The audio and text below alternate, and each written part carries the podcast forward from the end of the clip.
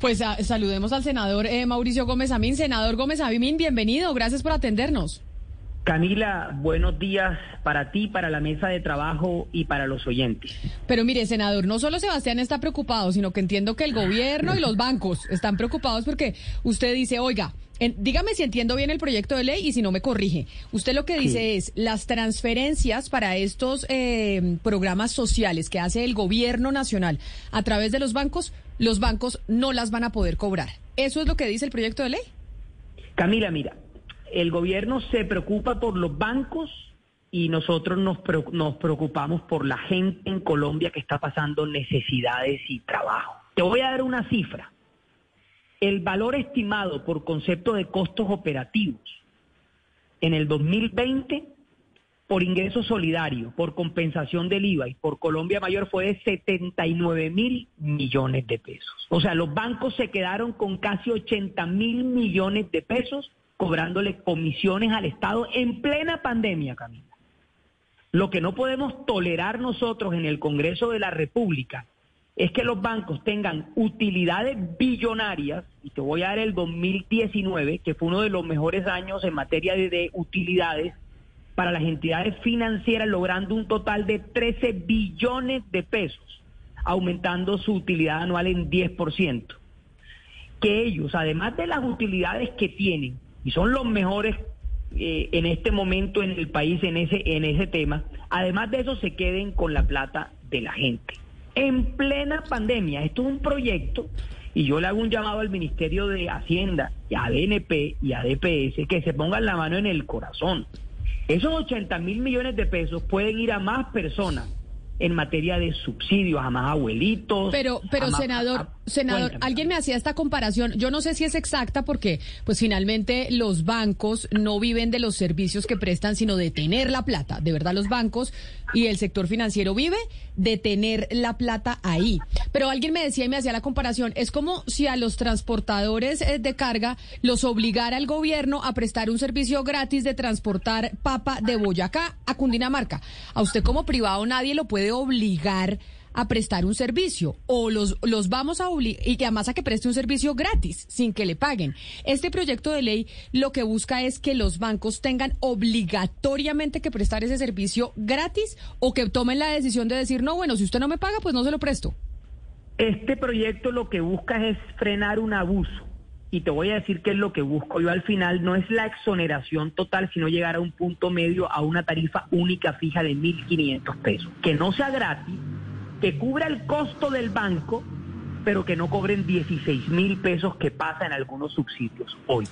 No son 4 mil pesos, algunos subsidios, la comisión de algunos subsidios hoy es de 16 mil pesos, en otros de 10 mil pesos.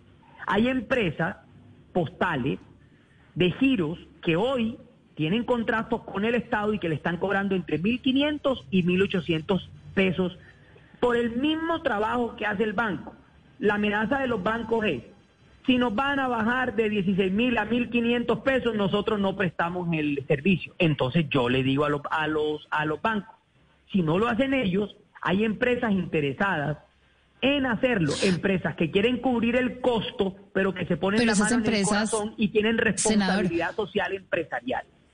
Pero esas empresas al final no son bancos y lo que también se quiere lograr, o, uno de, las, de los hitos grandes de todo lo que ha sido toda esta política social del gobierno dentro de la pandemia ha sido poder bancarizar a una cantidad de personas y poder llevar a la inclusión financiera a muchas personas que estaban por fuera del sistema. Y no quiero aquí eh, profundizar en los beneficios de la inclusión financiera, pero ¿usted no le parece que esta medida estaría justamente entonces invitando a la gente a salirse del sistema financiero e ir allá a cobrar en efectivo? Eh, una plata que al final pues se terminan gastando de una manera menos eh, sostenible? Son dos cosas. Una cosa es la inclusión financiera, yo estoy de acuerdo con eso. Y otra cosa es que los bancos, aprovechándose de ese término técnico, abusen de la gente en plena pandemia. El proyecto de ley que yo presenté en pandemia habla de que solamente se exonere en situaciones críticas como una pandemia que vivió Colombia y el mundo eh, y que todavía estamos en eso desde el año pasado. Ahora, en Senado se aprobó una proposición que no habla solamente de pandemia, sino de hacerlo permanentemente. Yo eh, lo digo clara, claramente, yo no voy contra los bancos, yo voy contra el abuso de muchos bancos en un momento crítico donde la pobreza está mucho más fuerte y se ha agudizado eh, por culpa de la pandemia. El tema es, va a entrar a la Cámara, yo estoy dispuesto a abrir el debate y que se llegue a un punto medio donde los bancos ganen un poquito menos y la plata del Estado pueda llegar a mucha más gente. Es lo que yo busco. Yo no busco aquí ir en contra de nadie porque sí, aquí hay un fin, Camila, y es el fin social.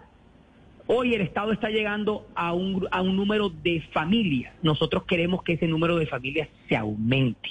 Ese fue un debate que expuso el senador Iván Marulanda eh, con el tema eh, del subsidio permanente que quería eh, darle a las familias en Colombia que estaba por encima del salario mínimo. El Estado dijo que no había plata para ese tema. Entonces, lo que estoy pidiendo yo es, con lo que está aprobado hoy, con los subsidios que están aprobados hoy, lo que yo quiero es disminuir la ganancia del banco, lo que tú dices, los bancos no viven de esto. Entonces, si no viven de esto, no les tiene por qué importar que esto pase o no pase. Debe importarles que mayor cantidad de colombianos se vean beneficiados con los subsidios. Ahora, que no sea gratis, que se fije una tarifa única para bancos y para empresas de giros y empresas postales, que puede ser alrededor de 1.500 y 2.000 pesos. Y estamos hablando ya no de 80. Cuéntame. Pero, pero ahora que usted habla de, habla de la cifra de 1.500, por ejemplo, yo, yo quisiera preguntarle por esas empresas que no son bancos. Por ejemplo, Movi. Movi también ha concursado, es una, es una CEPES, digamos, es una empresa que maneja billeteras digitales, pero que no es un banco, no hace captación de recursos para prestárselos a otras personas. Esas empresas, a esas empresas les cuesta mucho más trabajo prestar estos servicios de giro por 1.500 pesos. Ellos no pueden hacerlo porque no cubren los costos. A estas empresas también aplica esta ley? Y si es así, entonces, ¿cómo hacer con aquellos que se... Averigüen en, DPS las empresas, no, no bancos, las empresas de giros que están prestando servicios de este tipo en ese precio.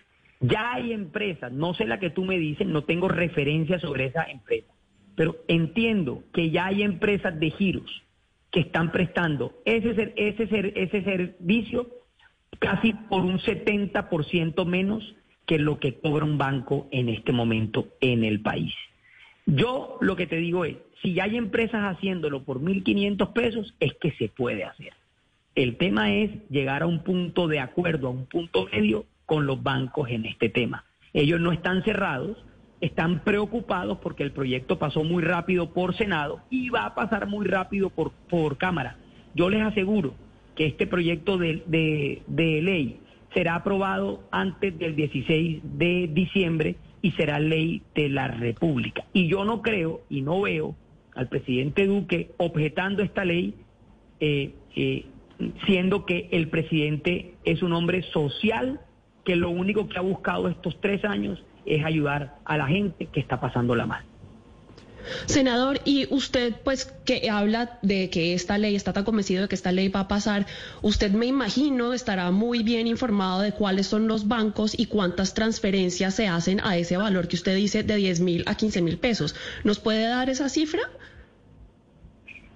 Yo, yo, yo tengo cifras generales, yo no sé eh, exactamente el nombre de los bancos que cobran esto pero sí tengo la cifra general que te estoy diciendo y, es, y es, del 2020, que por transferencias eh, monetarias no condicionadas, los bancos se quedaron con una cifra de 79 mil millones de pesos. En ingresos solidarios se quedaron con 24 mil millones de pesos en el tema de los costos de la transacción. En compensación de IVA se quedaron con 19 mil millones de pesos y en Colombia Mayor, que es la plata para los abuelitos, se quedaron con 36 mil millones de pesos.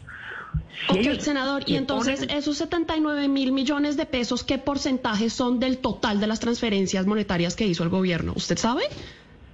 Bueno, eh, yo, yo, yo creo que nosotros estamos hablando de un 3-4%, un 2.5% en algunos casos, De pronto esto no es plata en comparación a los billones de pesos que mueve el gobierno, pero si lo volvemos subsidios, número de familias afectadas positivamente, estamos hablando de que si una familia recibió y no recibía antes, para mí el proyecto de ley cobra vigencia.